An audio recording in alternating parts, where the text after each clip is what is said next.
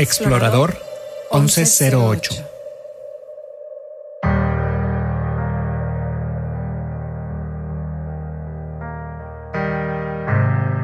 Estaba exhausto.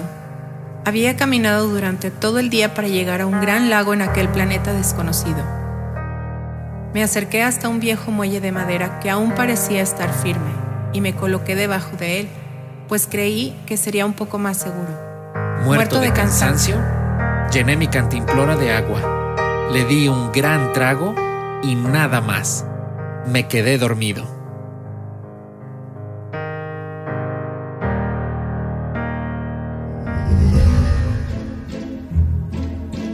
Mientras en mis sueños aún pensaba en cómo reparar el M17, uno de esos desagradables escarabajos grises de patas largas me despertó al caminar por mi mano.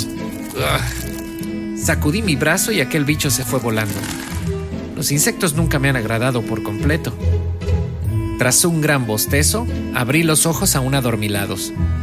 Me di cuenta claramente de que ya era de día, pues el lago parecía un gran espejo que rebotaba los rayos del sol directo a mis ojos y cuando volteé para evitar la intensa luz, lo vi, a tan solo unos cuantos pasos de mí. Un hombrecito de tamaño corto. Llevaba puesto un abrigo amarillo y un pequeño morral. No se le veía bien el rostro con aquella capucha, y además estaba descalzo, pero no parecía molestarle. Me observaba con mucha atención. Posiblemente había visto mi nave descompuesta, y ahora me había encontrado Quizá ahora podría ayudarme de alguna manera a repararla o a conseguir ayuda. Y por cierto, ¿cuánto tiempo me estuvo observando mientras yo dormía? Arriba, Elliot. Debemos correr. Me lo dijo con mucha determinación. Me hablaba como si nos conociéramos, pero yo jamás lo había visto antes. No hay tiempo. Debemos irnos. Este lugar no es seguro insistió seriamente.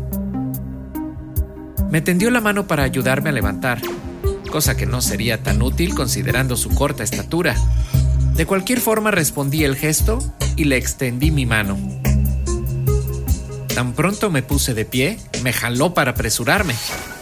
Yo seguía sin entender, pero como parecía que su intención era ayudarme, lo seguí. Era curioso verle correr con ese paso apresurado, Aquel abriguito amarillo se balanceaba de un lado a otro como si estuviera bailando. Y esos piecitos descalzos sí que se movían a prisa. Nos alejamos de la orilla. Corrimos hacia una pequeña colina desde la que podíamos ver un poco más claro el panorama. No sabía si algo nos seguía, pero yo no veía nada ni a nadie, más que a nosotros dos.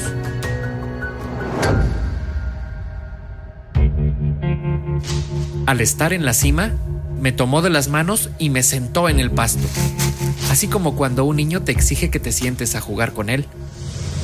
Se quitó la capucha velozmente y con mucha urgencia. Me miró fijamente y me dijo, El lago no es seguro, puedes perderte para siempre. ¿Y tú quién eres? le pregunté. El sol daba de lleno, así que pude ver su rostro con claridad. Era muy joven, podría decirse que era un niño aún. Cabello castaño, casi rubio, y ojos verdes. Tenía las mejillas rosadas y su nariz era apenas un pellizquito. El hombrecito sonrió, pero no contestó mi pregunta. ¿Quién era este peculiar personaje? ¿Y cómo es que sabía mi nombre?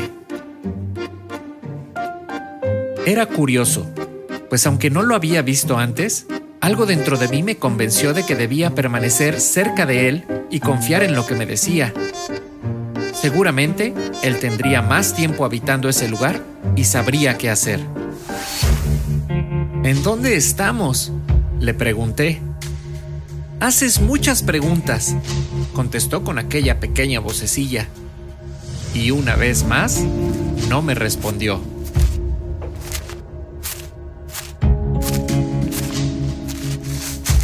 Se sentó cerca de mí. De su pequeño morral sacó un paquete envuelto por un trapito color blanco y rojo. Lo desenvolvió mientras apenas murmuraba una suave melodía entre sus labios. Se le veía de mejor humor, o al menos ya no estaba tan preocupado.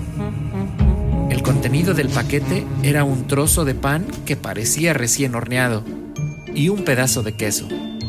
Creo que el delicioso olor de aquel pan debió cubrir todo el planeta.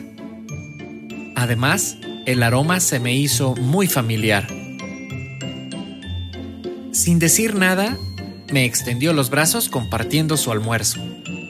Por supuesto que lo acepté. Debieron haber brillado mis ojos de gusto. Comimos en silencio desde lo alto de esa colina, mientras sentíamos el viento fresco en el rostro y observábamos aquel inseguro lago desde la distancia. De todos los días que había pasado ahí, debo aceptar que hasta ahora ese era el mejor. Ya no estaba solo. Terminamos de comer.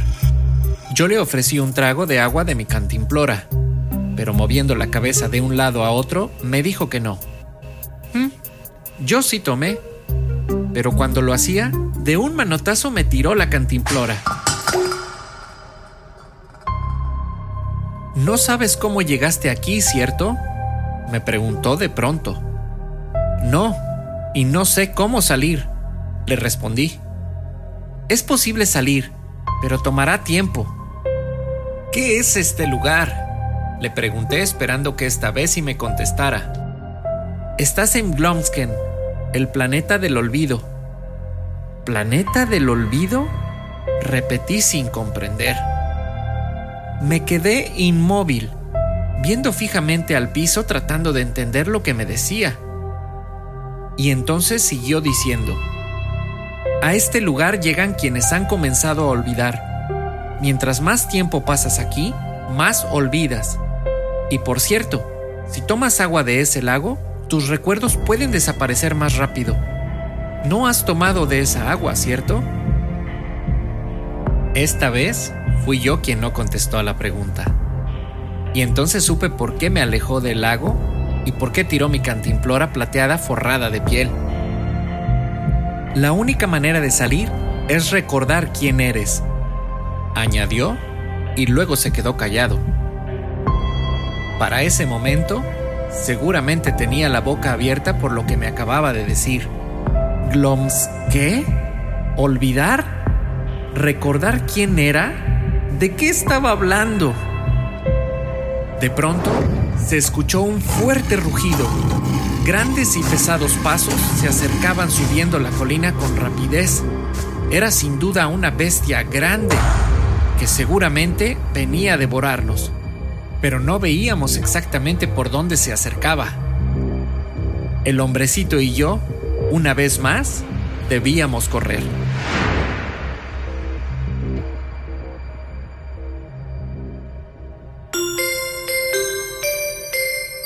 escrito, narrado y producido por Gerardo Aguilar.